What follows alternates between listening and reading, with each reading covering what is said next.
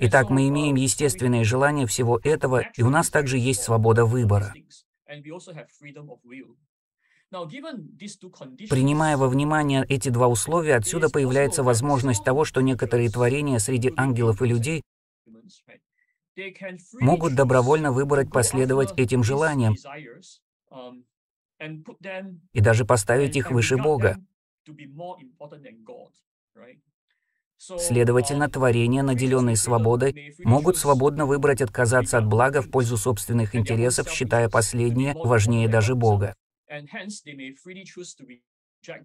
Поэтому у них есть свобода отвергнуть Бога и стать источником происхождения зла. Итак, вот как появилось зло.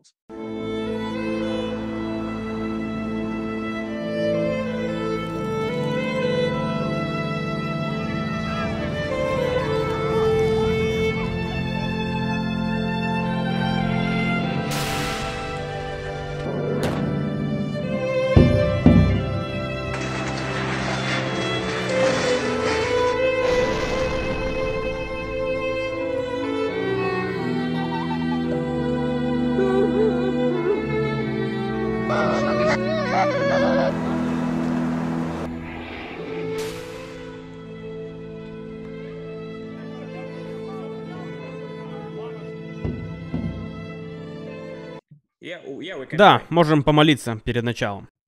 Ладно. Небесный Господь, благодарим Тебя за это время, за то, что мы можем прийти перед Тобой и записать этот подкаст от проблемы страданий. Господи, прошу Тебя, помоги нам поделиться мудростью, и пусть это станет благословением для многих людей в Украине, страдающих сейчас. Господи, прошу, пусть Твое надежное утешение и Твое присутствие будут с ними. Господи, я молюсь о том, чтобы больше людей познало Тебя в течение этого времени, чтобы больше людей в Украине поверило в Тебя и приняло Тебя как своего Господа и Спасителя. Я молюсь также о христианах в Украине, чтобы Ты их, Господи, утешил и укрепил, чтобы они были сильны в течение этого времени, чтобы Ты был с ними, Господи, укреплял их, чтобы они могли преодолевать трудности и испытания и быть победителями над нечестивым врагом, как духовно, так и физически. Я молюсь о том, чтобы имя Твое было прославлено во всем и во всех наших поступках. Спасибо, Господи. Молимся во имя Твое. Аминь. Давайте начнем.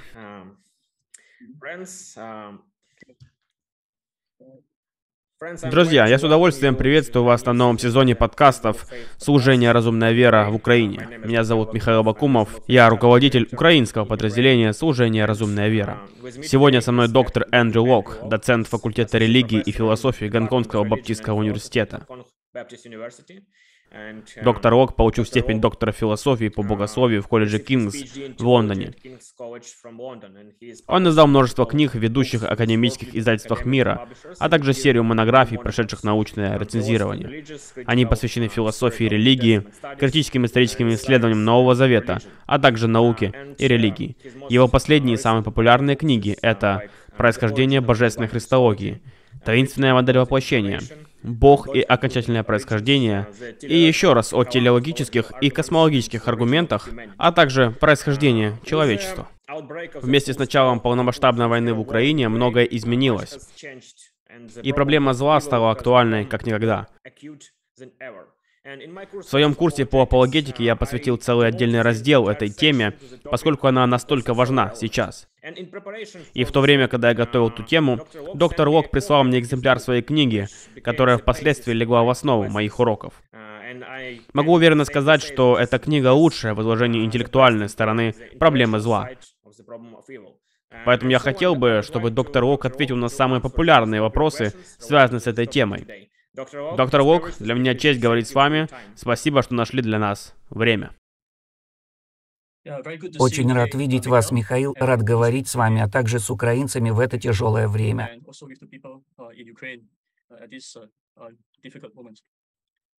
Да, спасибо. Начнем мы с общих вопросов. Что вдохновило вас на написание книги о проблеме зла? Может быть, у вас был какой-то личный опыт? Столкнулись ли вы с проблемой зла лично, или это было просто научное исследование? Что стало основанием для написания этой книги?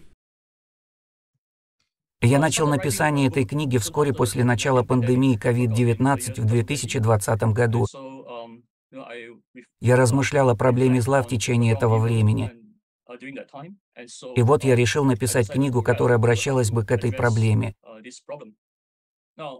Если говорить о моем собственном опыте, могу сказать, что я пережил немало боли и страданий, когда работал врачом в госпитале, прежде чем начал изучать богословие.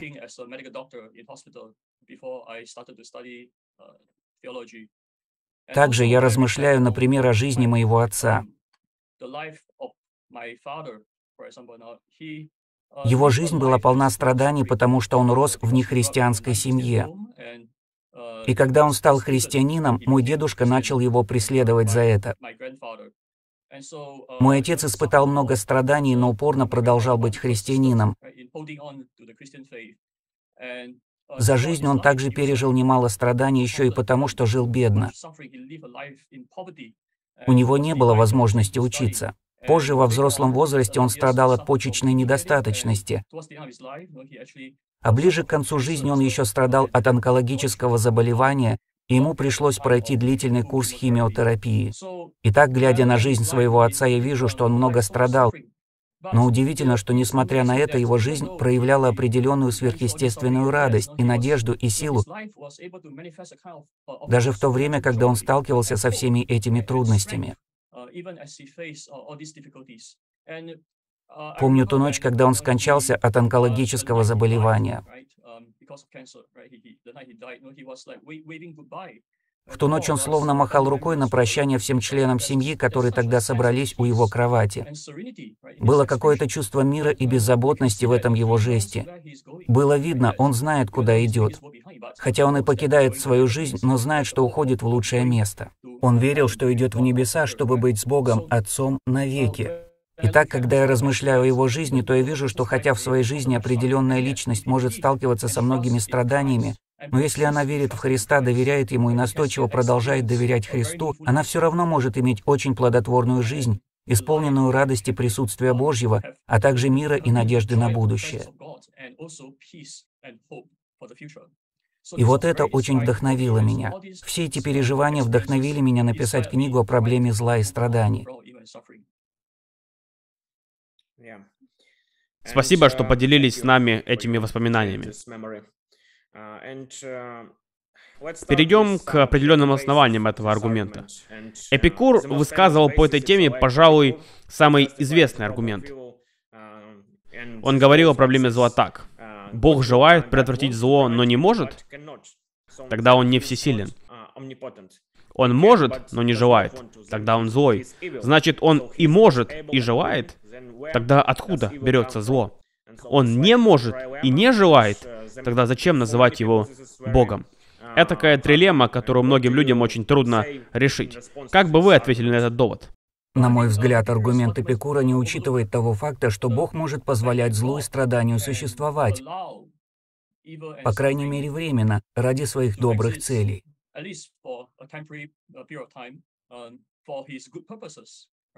Итак, чтобы понять это, я думаю, что сначала нам нужно понять, почему вообще Бог сотворил этот мир. Писание говорит, что когда Бог сотворил мир, Он дал человеку свободу выбора. Он дал нам значительную ответственность и возможность формировать глубокие связи друг с другом. Все это важно для содержательной жизни, не правда ли? Поэтому Бог имеет исключительное право на сотворение мира, имеющего значение. Мира, в котором творения, такие как мы с вами, имеют значительную свободу и моральную ответственность.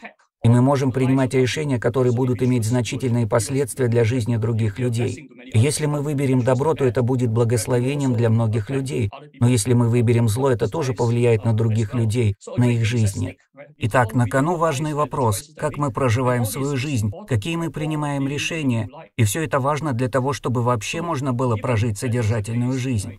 Итак, учитывая такое положение дел, учитывая этот моральный принцип сотворения жизни, который имеет значение, жизни, в которой больше ценности и значения, Бог создал мир, в котором Он дал нам свободу выбора, и вместе с тем обязанность заботиться друг о друге.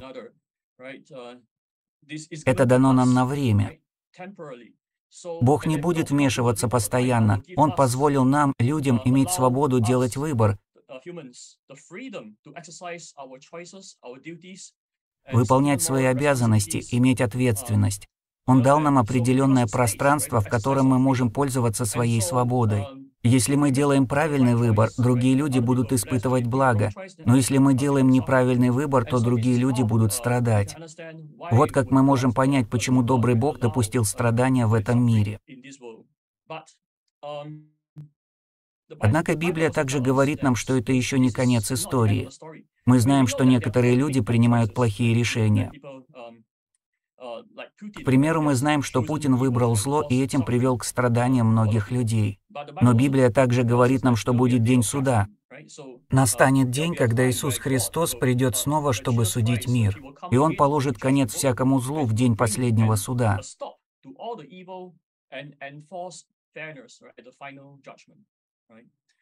Также Библия говорит, что Бог сотворил план искупления и спасения.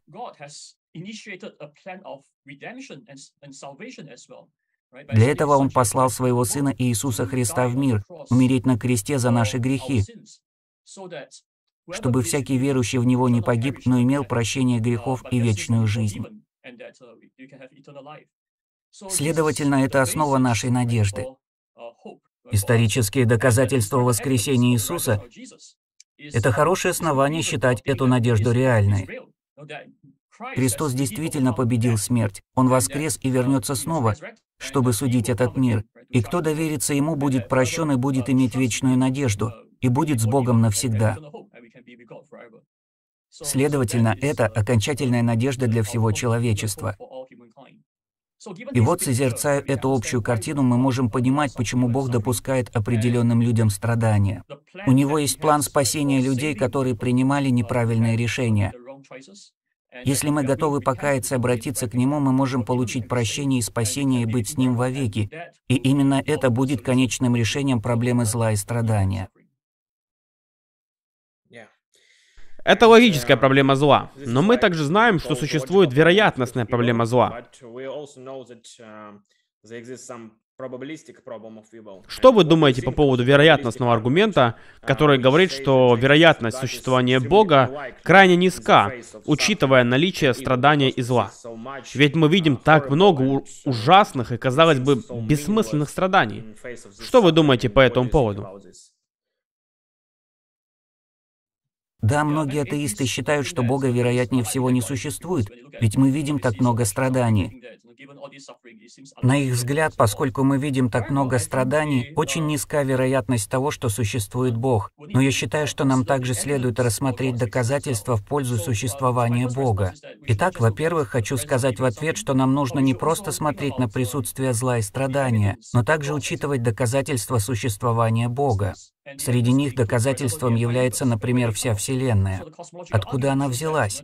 Космологический аргумент показывает, что эта Вселенная должна иметь первопричину, которая сама не имеет причины, трансцендентную, имеющую свободу воли и невероятную силу. Итак, эта первопричина носит божественный характер, то есть является Богом. Кажется, мы говорили об этом на нашем предыдущем разговоре на канале «Разумная вера». Итак, это космологический аргумент. Есть еще аргумент от тонкой настройки, телеологический аргумент. Он указывает на то, что это первопричина Творец. Это тот, кто сделал Вселенную такой, чтобы жизнь могла на ней существовать. Доказательства тонкой настройки указывают на Бога, который так мудр, чей интеллект и мудрость значительно превышают наши. Ведь он может тонко настроить Вселенную так, чтобы жизнь могла существовать. Итак, ввиду этого можно сказать, что его интеллект и мудрость значительно превышают наши. Было бы неудивительно, если бы он допустил страдания даже ради определенных добрых целей, которые известны ему, но могут быть неизвестны нам, учитывая, что наш интеллект ограничен по сравнению с его интеллектом. Можно привести пример с ребенком, которому нужно сделать прививку. Она может быть болезненной. Ребенок не понимает, зачем ему эта прививка, но отец знает, зачем. Отец, который ведет ребенка на прививку, знает, зачем она ему. И неудивительно, что отец знает это, а ребенок нет. Ведь ребенок ограничен в своем знании, а отец значительно умнее ребенка, и он знает то, чего ребенок не знает. Итак, я хочу сказать, что аргумент так называемой вероятностной проблемы зла содержит серьезное заблуждение, ведь он по сути является аргументом от незнания.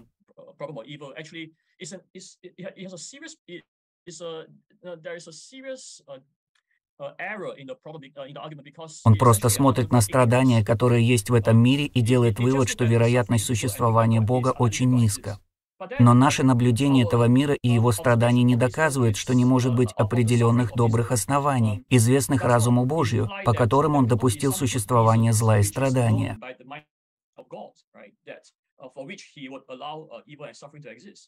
Итак, чтобы доказать, что Бога не существует на основе наличия страданий, вы должны быть всезнающим, вы должны быть способны понять могущество Бога-Творца, быть уверенным, что у Него нет хорошего основания допускать страдания.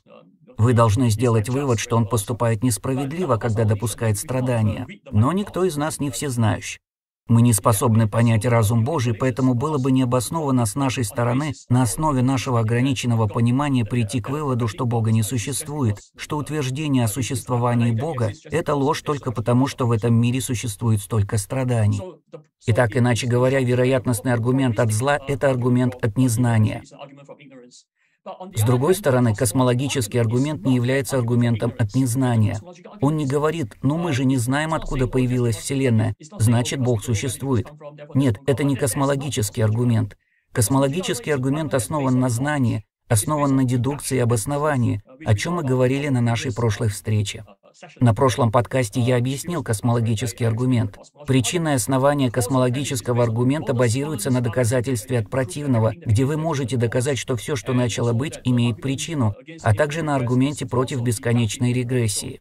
Он также дедуктивен. В его основе лежит невозможность дойти до бесконечности. Есть также другие аргументы, доказывающие, что бесконечная регрессия невозможна. Следовательно, космологический аргумент — это не аргумент от незнания. Его можно доказать с помощью дедукции и неоспоримого опыта. Следовательно, мы можем сформулировать дедуктивный аргумент на основе modus ponens. Если что-то начинает существовать, то должно существовать также то, что его привело к существованию. Мы не наблюдаем появление чего-либо без причины, а потому вы можете прийти к выводу, что Вселенной должна быть причина. Следовательно, это доказательство от противного на основе причинного основания. Итак, есть много способов, которыми мы можем рассуждать и сделать вывод, что Творец Вселенной существует. И вот вывод, должен быть Бог-творец, сотворивший все. Также есть еще моральный аргумент. У нас нет времени, чтобы объяснять его, но суть его состоит в том, что наше осознание объективного зла предполагает трансцендентные основы для объективной морали. Эта трансцендентная основа может быть найдена в трансцендентном Создателе, которого являет космологический аргумент. Аргумент также говорит о том, что Создатель Вселенной — это совершенно благой Бог, это Бог объективных моральных ценностей и обязанностей. Это Бог, давший моральный закон, лежащий в основе объективной морали и на основе которого мы можем отличать объективное зло от объективного добра.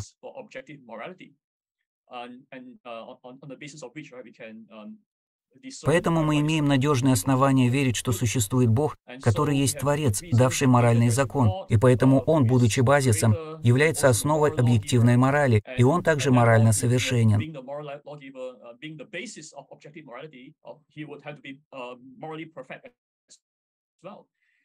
Итак, на основе всех этих доказательств, а также исторических доказательств воскресения Иисуса, показывающих, что Иисус, называвший себя Богом, воскрес и этим доказал, что Он является Богом, а также из характера Иисуса и Его учения, мы можем знать, что Он благ.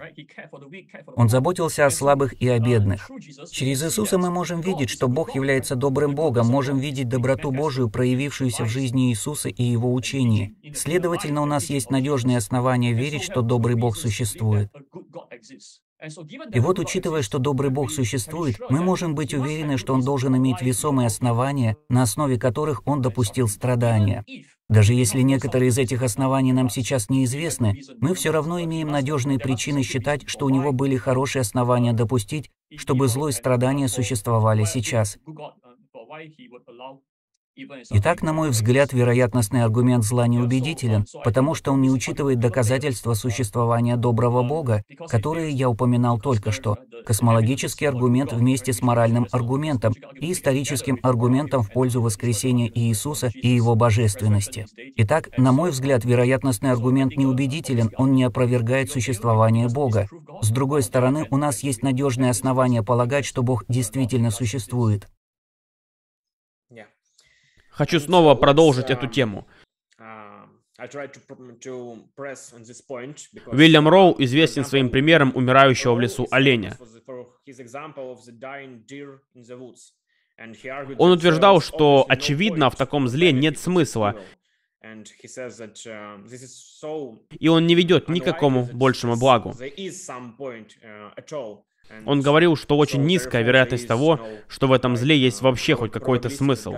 Поэтому вероятность существования Бога равна нулю. Каким должен быть наш подход к злу, который кажется таким бессмысленным?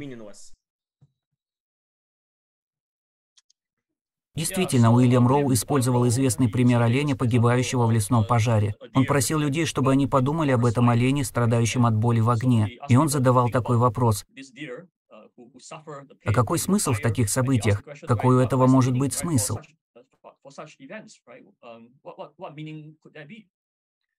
У меня есть несколько ответов на этот аргумент. Первый — это ответ, который я дал раньше, а именно, даже если мы, возможно, не видим ни малейшего смысла в каком-то событии, это не значит, что оно не имеет смысла. Ведь учитывая наши когнитивные ограничения, мы можем не знать множество всего, но это не значит, что Бог не знает это. Это не значит, что у Бога не было весомой причины, почему Он допустил, чтобы олень страдал от боли. Это был первый аргумент. И также я уже упоминал, что учитывая доказательства в пользу того, что Бог существует, его существование доказывает космологический аргумент, моральный аргумент, а также аргумент о воскресении и божественной природе Христа, мы можем знать, что добрый Бог существует, и что Он мог бы допустить определенные события, даже если они нам кажутся бессмысленными. Итак, это первый аргумент. Второй аргумент я тоже уже упоминал выше. Согласно Писанию, мы читаем в Библии, что Бог создал мир, где возможны объективные моральные решения, ответственность и смысл жизни, а значит, Бог дал нам свободу воли и ответственность. Последствия наших неправильных решений могут быть катастрофическими для мира.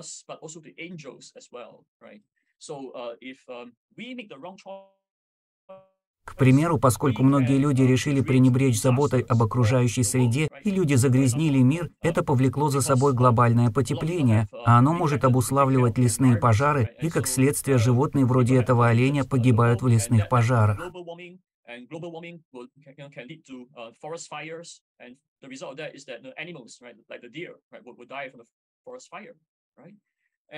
Кроме того, Библия также упоминает ангелов и ангельских существ, например, падшего ангела, которого мы называем сатаной.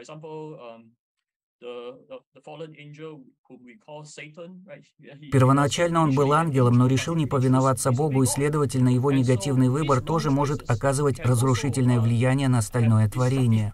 Если вы читали книгу Иова в Библии, то знаете, что там упомянуто, что именно дьявол, сатана, на самом деле вызвал бедствие, которое унесло жизнь детей Иова.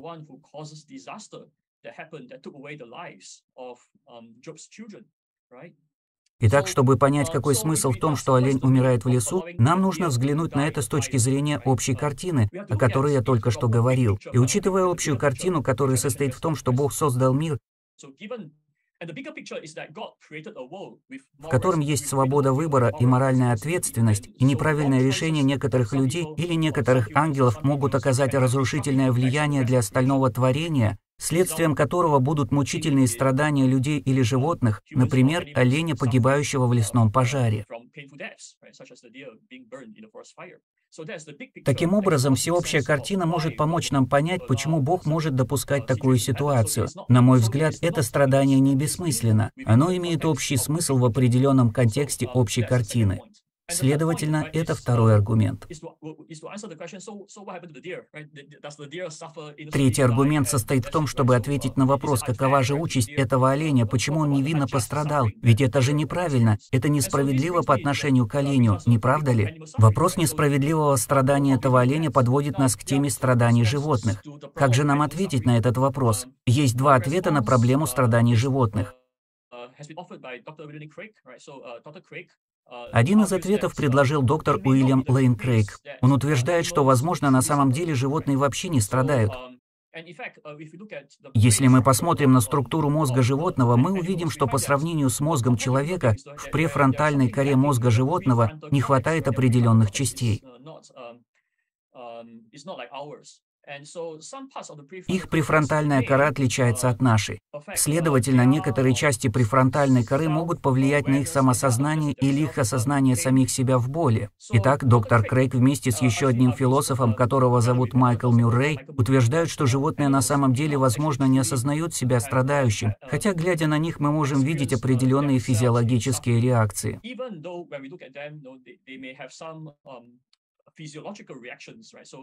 К примеру, мы можем видеть, как животные отшатываются от боли. То есть, например, если вы возьмете змею и прикоснетесь к ней палкой, она откинется и скроется.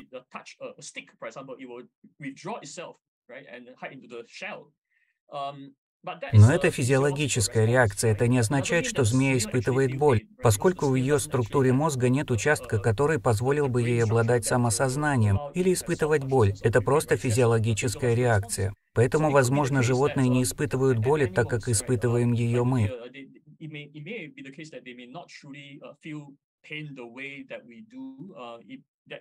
Это один из возможных вариантов, которые философы выдвигали как аргумент. Мы также можем подумать об их поведении как о роботах с искусственным интеллектом. Если вы посмотрите на современный искусственный интеллект, вы можете сконструировать роботов, искусственный интеллект, и роботы могут походить на нас и вести себя как мы. Роботы могут как разговаривать, так и плакать. Но чувствуют ли боль роботы? Судя по всему, нет. Хотя они могут вести себя так, будто они плачут, но на самом деле они не чувствуют боли. Внутри них есть электроника, которая делает так, что кажется, будто они испытывают боль, но на самом деле они не испытывают боли. Так что, когда мы смотрим на животных, возможно, с ними происходит то же самое. Кажется, что они испытывают боль, но, возможно, Бог создал их так, что сохранил их от подлинной самосознательной боли. Об этом говорит доктор Крейг. Он говорит, что Бог, возможно, милостью своей решил уберечь этих животных от настоящей боли. То есть, хотя кажется, что они испытывают боль, но на самом деле они, возможно, не испытывают боли, как роботы с искусственным интеллектом, которые, кажется, испытывают боль, но на самом деле ее не испытывают. Следовательно, это один возможный ответ на этот вопрос. Другой возможный ответ состоит в том, что даже если они действительно испытывают боль, допустим, что они действительно испытывают боль, как мы, другие богословы и философы утверждали, что, возможно, это страдание тоже в конечном счете может привести к большему добру для этих животных, поскольку возможно, что они могут переходить в загробную жизнь, где они получат утешение за страдания, которые они испытывали в этом мире. Um, um, Многие богословы, такие как Мартин Лютер и Джон Уэсли, утверждали на основании места Писания из послания к римлянам 8 главы, который говорит о том, что вся тварь совокупности знает и мучится до ныне, и ожидает искупления сынов Божьих, которое произойдет, когда Иисус Христос придет во второй раз. И когда Христос снова придет в будущем в эсхатологии, в эсхатологическом царстве Бог сотворит новое небо и новую землю, и страдающие творения в конце концов будут освобождены от страданий.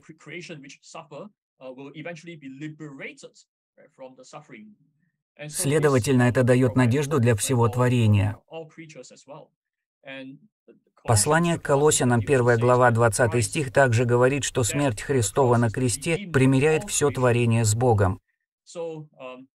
Творение действительно испытывает боль и страдания, но, возможно, оно также будет освобождено и, в конце концов, обретет вечную жизнь в небесах, в вечном царстве, где оно будет утешено за свое страдание.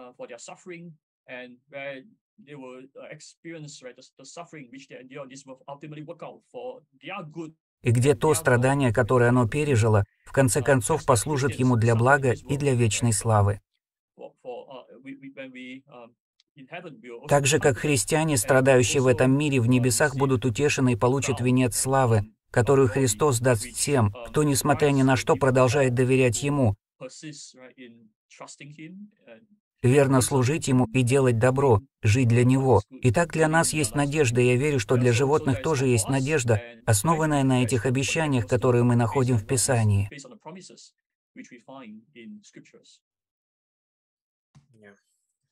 Спасибо за ответ.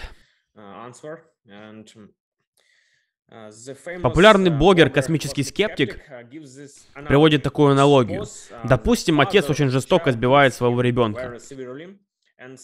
И кто-то обвиняет этого отца в том, что он делает зло, но в ответ другие говорят, ну, но мы же не знаем причины, почему он это делает.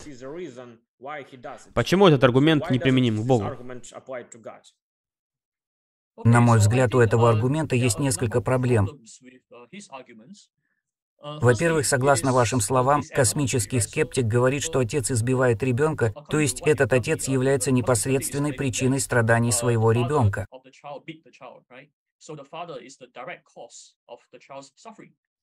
Но когда мы говорим о проблеме зла и о Боге, мы не всегда говорим, что именно Бог — непосредственная причина всех случаев страданий. На самом деле это совсем не так, если учесть тот факт, что Бог дал творениям свободу выбора. К примеру, есть факт, что в Украине идет война и люди страдают. Но причиной войны был не Бог, а Путин. Итак, именно Путин является причиной страданий людей в Украине. Поэтому мы не можем говорить, что Бог является непосредственной причиной этих страданий. Путин является причиной страданий. Итак, это первое возражение, относящееся к этой аналогии. Второе возражение, касающееся этой аналогии, состоит в том, что мы имеем надежные доказательства того, что Бог является совершенно добрым. Я уже упоминал космологический аргумент или аргумент в пользу божественной природы Христа. Все эти аргументы, если их сложить вместе, дают нам надежные основания верить в существование доброго Бога. Бог совершенно добрый, то есть совершенно добрый Бог существует, и он трансцендентен, то есть его мудрость превышает нашу. Итак, вполне возможно, что существует весомая причина, почему он допускает страдания людей, хотя даже мы ее не знаем. Я также упоминал, что Бог является Творцом Вселенной, и Он дает нам смысл жизни, а также свободу выбора, моральную подотчетность и ответственность. И именно поэтому Бог позволил нам принимать решения в этом мире, и поэтому люди могут делать свободный выбор, выбирать добро или зло. И если они выбирают зло, как сделал Путин, их выбор приведет к страданиям других людей. Итак, мы можем дать хороший ответ на вопрос, почему Бог допускает наши страдания, учитывая эту общую картину. И напротив, в случае с отцом, который избивает своего сына, мы имеем другую ситуацию, поскольку у нас нет надежных доказательств, доказывающих, что этот отец является совершенно добрым человеком, не правда ли? Нет столь надежных доказательств. Также этот отец просто человек. Он не творец Вселенной. Он не трансцендентный. Он обычный человек, такой как мы. Он не создал смысла жизни. Он не дал людям моральной подотчетности. Не правда ли? Он сам подотчетен, потому что он сам человек. Бог дал людям, в том числе и отцу, подотчетность и ответственность заботиться о своем ребенке. И, следовательно, если он жестоко избивает своего ребенка, не имея на то оснований, то он должен ответить за это, учитывая общую картину, которую я только что сейчас объяснил. Поэтому аргумент блогера космического скептика не является обоснованным. Он не может в ответ на эти обвинения просто сказать, «Ну, мы можем не знать причины, почему отец избивает сына». Ввиду того, что этот отец является человеком и ввиду ответственности, которую Бог дал ему, он должен объяснить свои поступки и быть подотчетным. Так что если он не может дать весомую причину тому, почему он поступает так с ребенком, то его следует наказать за то, что он наносит вред ребенку. Спасибо. Поговорим конкретнее о христианском мировоззрении.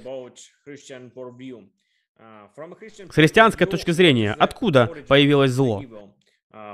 Как стало возможным совершить первый грех в состоянии блаженства? И многие спрашивают, значит, Бог сотворил зло? Или как это стало возможно? Хороший вопрос. Многие задаются вопросом о том, откуда появилось зло. Это хороший вопрос, над которым задумывались многие. Чтобы ответить на этот вопрос, нам нужно сперва обратиться к общей картине, которую я упоминал ранее. Эта общая картина состоит в том, что Бог создал этот мир таким, чтобы в нем мораль, смысл жизни были возможны для творений, таких как мы.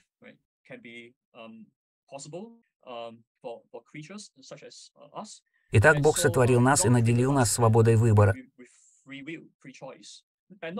Более того, Бог создал существ, подобных нам, не потому, что Он в чем-то нуждался, но потому, что Он хотел благословить нас. Он хотел, чтобы мы испытывали радость и счастье. Бог имел определенное намерение на нашей жизни, потому что Он есть Бог любви. Итак, учитывая, что Бог желал благословить творение, в частности ангелов и людей добром,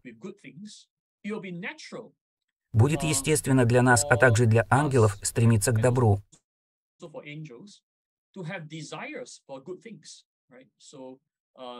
Среди прочего, этим добром являются моральные добродетели, такие как любовь, взаимоотношения и знания. К примеру, у нас есть способность наслаждаться хорошей пищей. У нас есть все эти желания, и Бог намерен удовлетворить наши желания, чтобы мы переживали Его благословение. Итак, мы имеем естественные желания всего этого, и у нас также есть свобода выбора. Принимая во внимание эти два условия, отсюда появляется возможность того, что некоторые творения среди ангелов и людей могут добровольно выбрать последовать этим желаниям и даже поставить их выше Бога.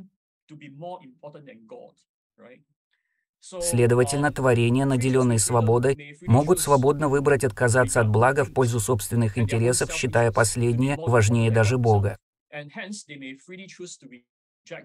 Поэтому у них есть свобода отвергнуть Бога и стать источником происхождения зла. Итак, вот как появилось зло. Бог есть основа всякого добра. А потому отвержение Бога приводит ко злу. Именно так и появилось зло. Таким образом, Бог не творил зла. Бог не создавал зла, Он сотворил творение со свободной волей и желаниями доброго. И все это благо. Однако творения злоупотребили своей свободой выбирать добро и решили считать это добро важнее Бога. А это неправильно, и это стало началом зла. Вот как появилось зло.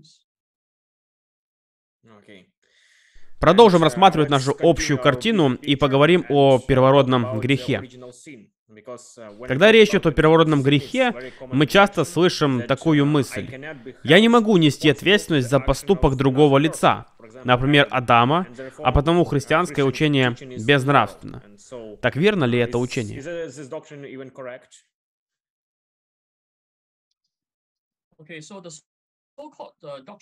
Да, учение о первородном грехе говорит о том, как неправильный поступок Адама и Евы повлиял на людей, позже ставших их потомками.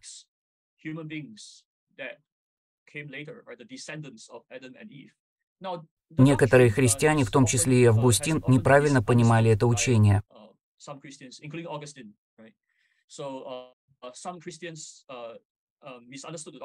Некоторые христиане понимали это учение так, что якобы поскольку Адам согрешил, то мы тоже виновны в этом грехе. Они истолковывают первородный грех как первородную вину, так будто Адамова вина была засчитана его потомкам. Это неправильное толкование Библии, и я объясню это в своей книге под названием «Зло, грех и христианский теизм». Наши слушатели могут прочитать об этом в шестой главе. Там я объясняю, что такие отрывки, как, например, пятая глава послания римлянам, на самом деле не говорят нам, что мы несем вину за грех Адама и Евы. Мы не виноваты в их грехе, но каждый человек виноват в собственном грехе и несет вину за свой неправильный выбор. Поэтому мы не несем вины за грех Адама и Евы. Как же следует тогда понимать учение о первородном грехе? На самом деле его следует понимать как говорящее об определенной испорченности, испорченности человеческой природы и мира. Чтобы понять это, нам опять-таки нужно обратиться к общей картине, которую я упоминал в начале. Эта общая картина заключается в том, что Бог создал мир, в котором возможны моральные решения и содержательность жизни. Вот почему Бог дал нам свободу выбора и очень важную для этого моральную ответственность. В соответствии с ней, если мы делаем неправильный выбор, мы можем влиять на других людей, в том числе и на наших потомков. Учитывая эту общую картину, мы можем понимать, почему проступок Адама и Евы оказал негативное влияние на их потомков, испортив их.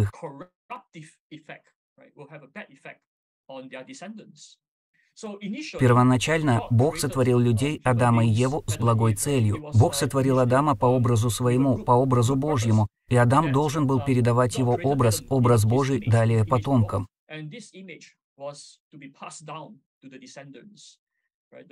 Однако, поскольку Адам и Ева согрешили, они тем самым испортили образ Божий в себе, и он уже не находился в своем первоначальном состоянии. Он испорчен. Поэтому у потомков Адама стала проявляться вслед за ними склонность к эгоизму, склонность к греху, стремление к преступлениям, к себелюбию. Мы видим, что эти склонности преобладают.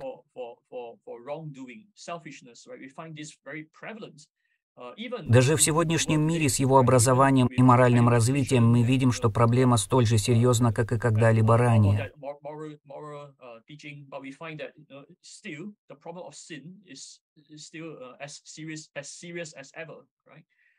Например, в войне в Украине, то, что делает Путин вместе со своими приспешниками, мы видим, что они совершают страшные преступления.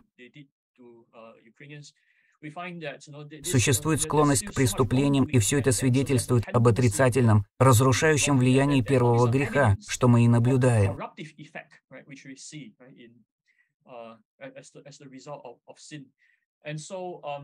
Итак, нужно обратить внимание на это, а также я хотел бы подчеркнуть, что не следует возлагать всю вину на Адама и Еву.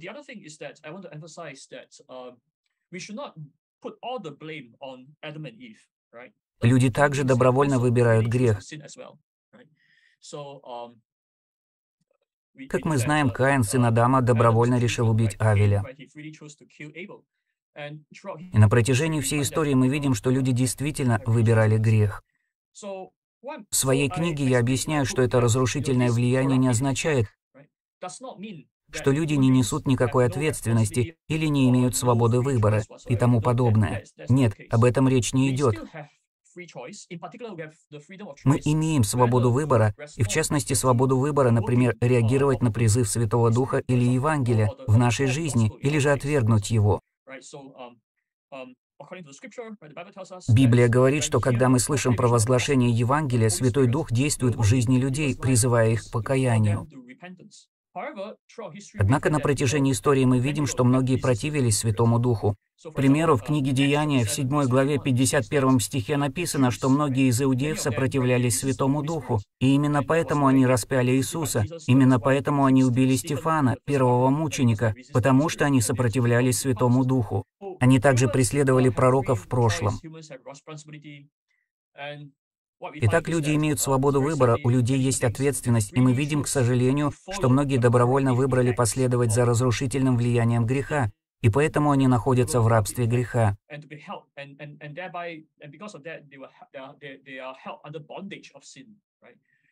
По своей собственной вине они обнаруживают, что если они действительно выбрали следовать своим испорченным стремлениям, они удерживаются все больше в рабстве, им будет очень трудно выбраться из него. Вот почему многие, например, страдают от зависимости, от наркотиков и других влияний. И в таком состоянии единственной надеждой для человечества является Евангелие. Добрая новость об Иисусе Христе, пришедшем в мир, чтобы дать нам Евангелие, совершить спасение для нас и дать нам свободу. Вот почему Иисус говорит, «И познаете истину, и истина сделает вас свободными». Иисус принес Евангелие. Его послание может освободить нас от рабства и от греха.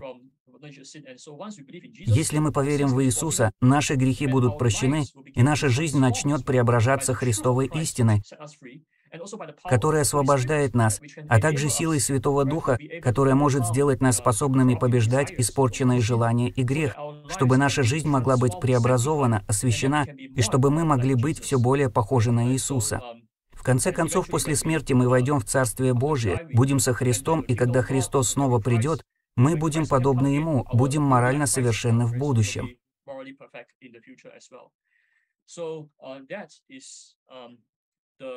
Итак, конечная точка, которой мы достигнем, если будем идти по пути Божию, если будем повиноваться Богу, мы будем спасены, будем преображены и будем подобны Иисусу в будущем.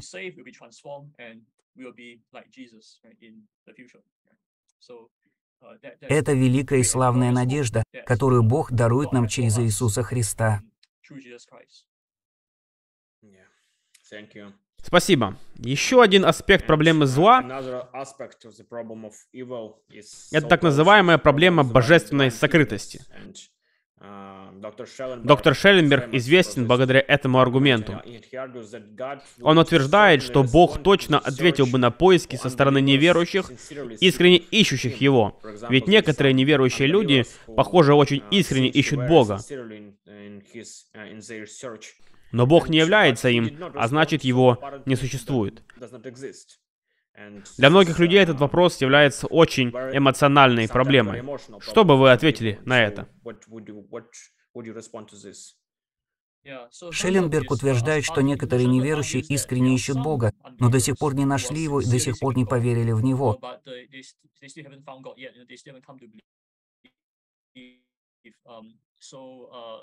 Итак, он спрашивает, если Бог существует, то почему он это допускает? Шелленберг утверждает, что он не видит никаких причин, на основе каких можно было бы прийти к выводу, что Бог существует. У меня есть несколько ответов на эту проблему. В первом ответе я хотел бы вернуться к тому, что говорил ранее. Возможно, есть некоторые неизвестные нам причины, почему Бог допустил эту ситуацию, даже если нам неизвестны хорошие причины, почему Бог допустил наличие такой ситуации, по крайней мере сейчас в текущих обстоятельствах в этот период времени.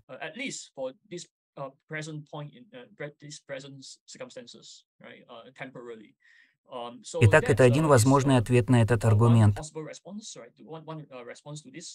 Но, по-моему, следует сказать еще кое-что. Шелленберг утверждал, что некоторые неверующие искренне ищут Бога, но, похоже, до сих пор не нашли Его. Мой второй ответ — это вопрос, откуда мы знаем, что эти неверующие действительно искренне ищут Бога? Это первый вопрос, на который нужно ответить. Шелленберг может считать, что эти люди скажут, «Но мы ведь действительно искренне. Мы читали философские книги и комментарии к Библии, но все равно не поверили в Бога». Итак, исследуя Библию, мы видим, что истинный поиск Бога содержит несколько условий.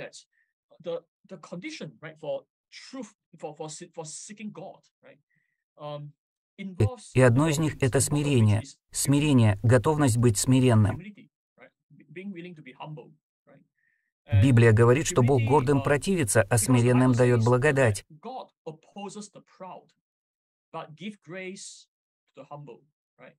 Бог гордым противится, а смиренным дает благодать. Итак, смирение — это очень важная добродетель, когда речь идет о поиске Бога. Поэтому, возможно, действительно некоторые люди думают, что они искренне, но они могут не быть смиренными. Они могут быть не готовы признать свои ошибки, когда им их показывают.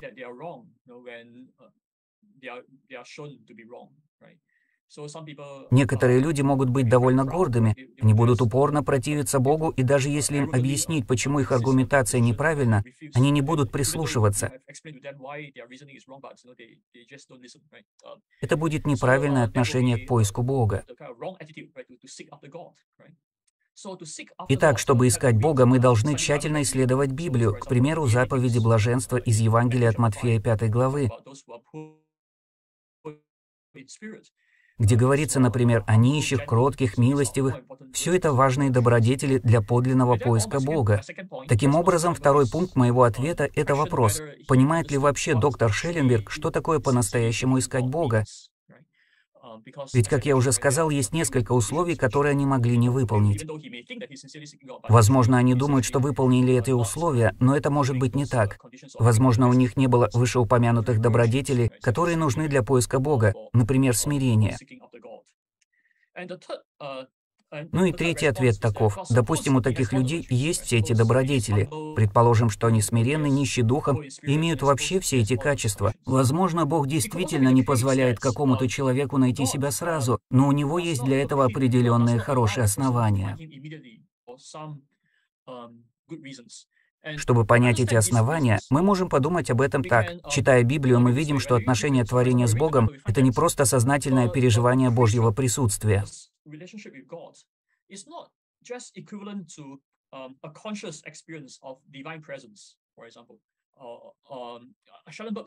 Шелленберг, похоже, считает, что нахождение человеком Бога означает, что он сознательно переживает Божью любовь, Божье присутствие, и именно так, по его мнению, он будет иметь отношение с Богом. Однако, читая Библию, мы видим, она говорит, что отношение с Богом — это нечто гораздо большее, чем просто сознательное переживание Божьего присутствия.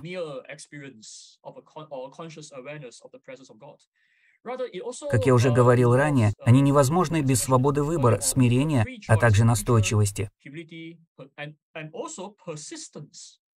Настойчивости в поиске хорошего.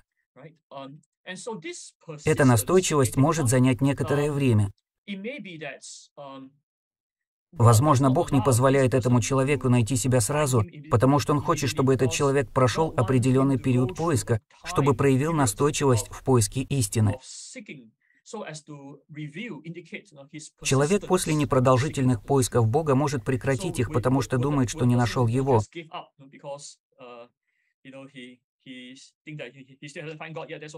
Мы видим это на примере Шелленберга из его книг. Или же он может быть настойчивым в своих поисках. Если он настойчиво продолжает свои поиски истины, то это морально и духовно ценно. И так как я уже говорил ранее, нам нужно понимать общую картину, а именно, Бог сотворил мир, потому что Он хочет видеть мир, в котором творения могут воплотить моральные ценности. И эта настойчивость, о которой мы говорим, тоже есть пример воплощения моральных ценностей. Она морально ценна в глазах Бога, а также духовно ценна. Я наблюдал за жизнью многих людей, многие из которых были не христианами, и они искали Бога в течение определенного периода времени.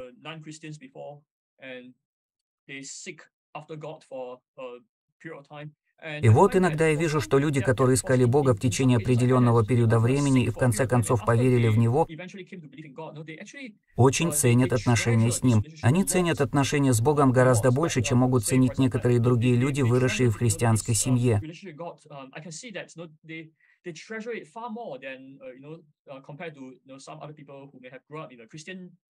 Эти последние могут воспринимать христианство за должное, не читать Библии или не исследовать ее так усердно, как те люди, которые выросли не в христианских семьях, а в атеистических, и пришли к Богу позже, после длительных поисков. Последние ценят отношения с Богом гораздо больше, и это содействует им ко благу.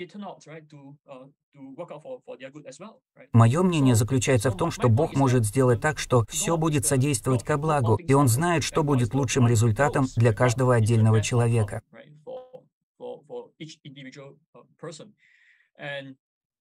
Поэтому нам не стоит принимать аргумент Шелленберга, поскольку это ошибочный, неправильный аргумент.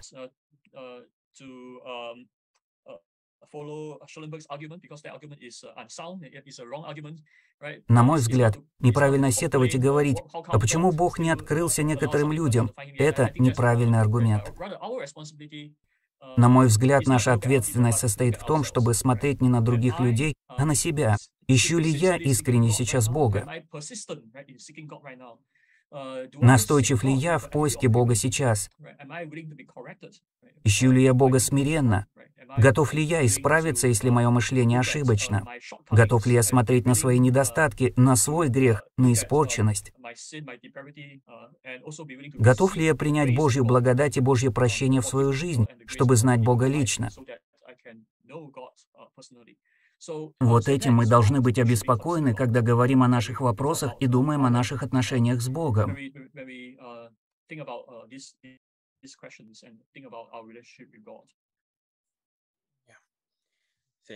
Собственно, вот как, по-моему, мы должны ответить на эту проблему.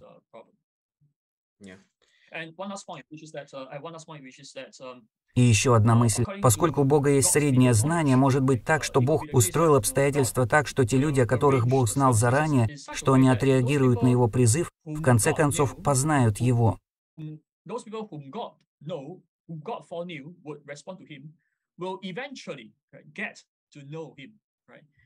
Поэтому даже если сейчас мы этого можем не видеть, даже если некоторые люди могут искренне искать Бога, но до сих пор не нашли Его, все равно в конце концов они Его найдут. Если такие люди есть, если они те люди, которые искренне ищут Бога, но еще не нашли Его. Можно сказать, что Бог видит заранее, что они познают Его,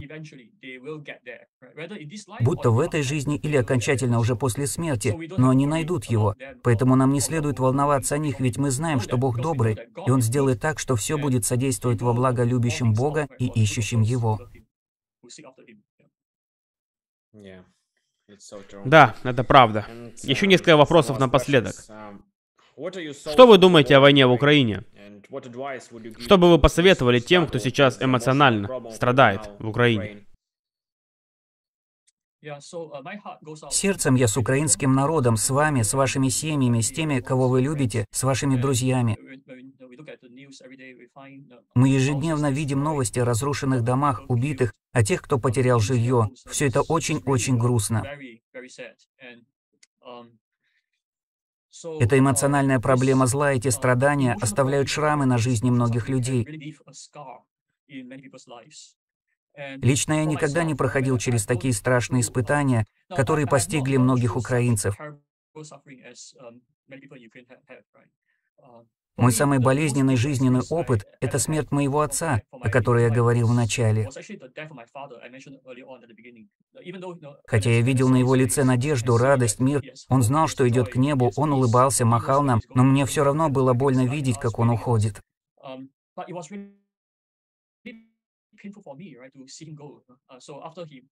После того, как он помахал нам, закрыл глаза, потерял сознание, я и моя мама были рядом с его кроватью. Мы наблюдали за его сердцебиением и частотой дыхания в больнице.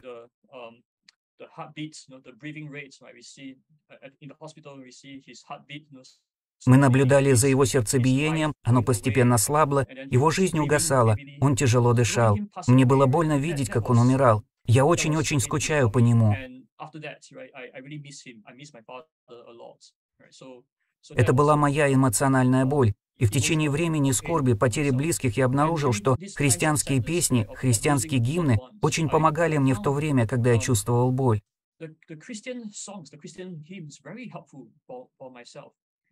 Я считаю полезными также философские аргументы, потому что те философские аргументы, о которых мы говорили, те основания и доказательства помогают мне понимать, что есть добрый Бог.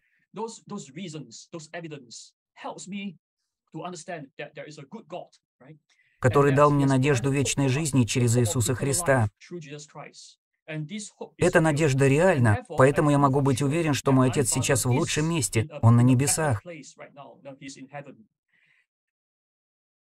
И это очень сильно радовало мою душу. Поэтому, хоть я был в печали, хоть и переживал эмоциональные проблемы, но благодаря апологетике и всем известным мне доказательствам,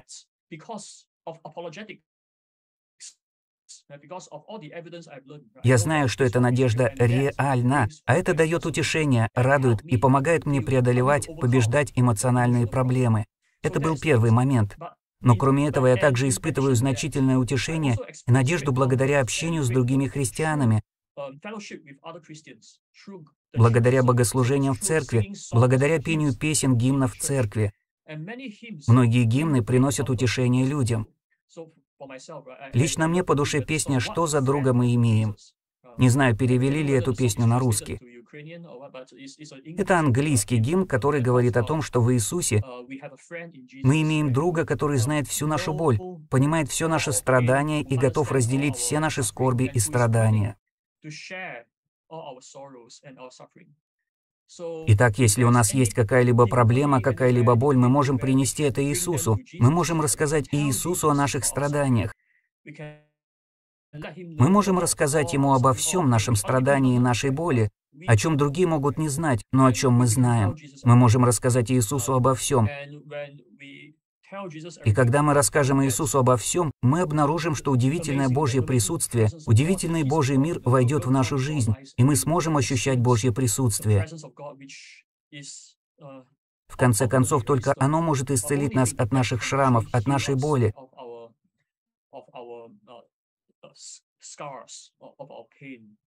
Ибо только безграничный Бог может исцелить нас от этого эмоционального страдания. Мы читаем об этом в Библии, например, в истории об Иове. Иов боролся, он испытывал множество трудностей, боли и страдания. У него также было много эмоциональных проблем, ведь он потерял жилье, потерял семью. Но мы видим, что Иов не терял надежды. Он продолжал доверять Богу, хотя имел много вопросов, много нареканий, но никогда не терял веры в Бога. Он искал Бога в этих обстоятельствах, и, наконец, Бог открылся ему. Бог показал себя Иову, и страдание Иова привело его к более глубокой встрече с Богом.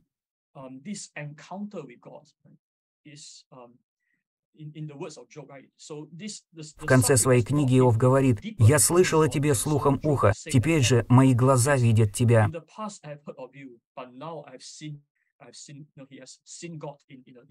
В определенном смысле он увидел Бога, он вошел в более близкие отношения с Богом, более тесные отношения с Богом. Собственно, это и является конечным решением проблемы зла и страданий. Я молюсь за украинцев. Хочу сказать вам, что в конце концов решение есть в словах Писания, в Библии.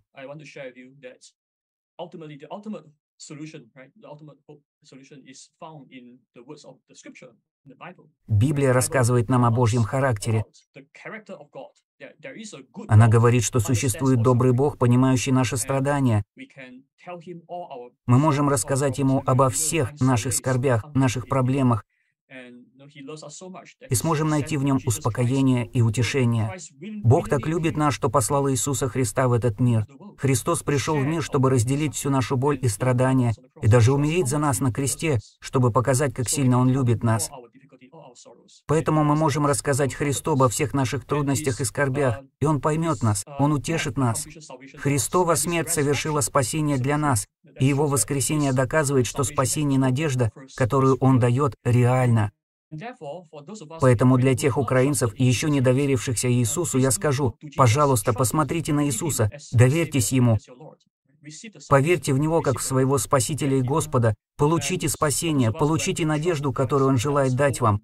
А тем из нас, кто уже доверяет Христу, я скажу, давайте держаться нашей веры в Бога. Будем доверять Богу и дальше, приближаться к Богу, чтобы наши отношения с Богом становились все ближе. Упорно продолжать доверять Богу. Давайте помогать тем, кто страдает рядом с нами, чтобы и дальше делать добро и бороться со злом. Вот что нам следует делать. В конце концов, добро победит. Мы имеем такую надежду в Иисусе Христе. Да, это правда. Спасибо, доктор Ок. В описании этого видео я размещу ссылки на ваши труды. Uh, uh, Там будут также ссылки на наш предыдущий подкаст с вами о космологическом аргументе и воскресении Иисуса. Uh, Думаю, что в будущем также будут определенные проекты, о которых мы можем узнать на вашем сайте. Расскажите, над какими проектами вы сейчас работаете?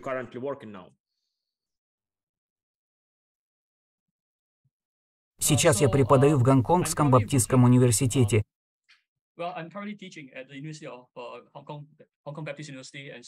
Сейчас как раз начался новый семестр, поэтому это достаточно загруженный период. Я преподаю студентам, отвечаю на многие вопросы о христианстве. Сейчас я занят этим. Также я пишу книгу о естественном богословии. В этой книге будут подведены и развиты аргументы, которые я опубликовал в моей предыдущей книге о космологическом аргументе и телеологическом аргументе. Также там будет моральный аргумент, а еще там будет мой ответ на проблему страданий. Я соберу все эти аргументы и покажу, как можно сформировать полноценное естественное богословие, которое поможет еще большему числу людей поверить в Бога. Спасибо большое, доктор Вок. Мы ждем вашу новую книгу. Мы также можем обратиться к вашим предыдущим работам. Они очень полезны для нас, особенно для меня, когда я готовлю уроки для украинских студентов. Спасибо большое, доктор Вок. Да благословит вас Бог и поможет вам в вашей работе. Спасибо, Михаил. Пусть Бог благословит вас и людей, с которыми вы работаете. Берегите себя. Благословение вам.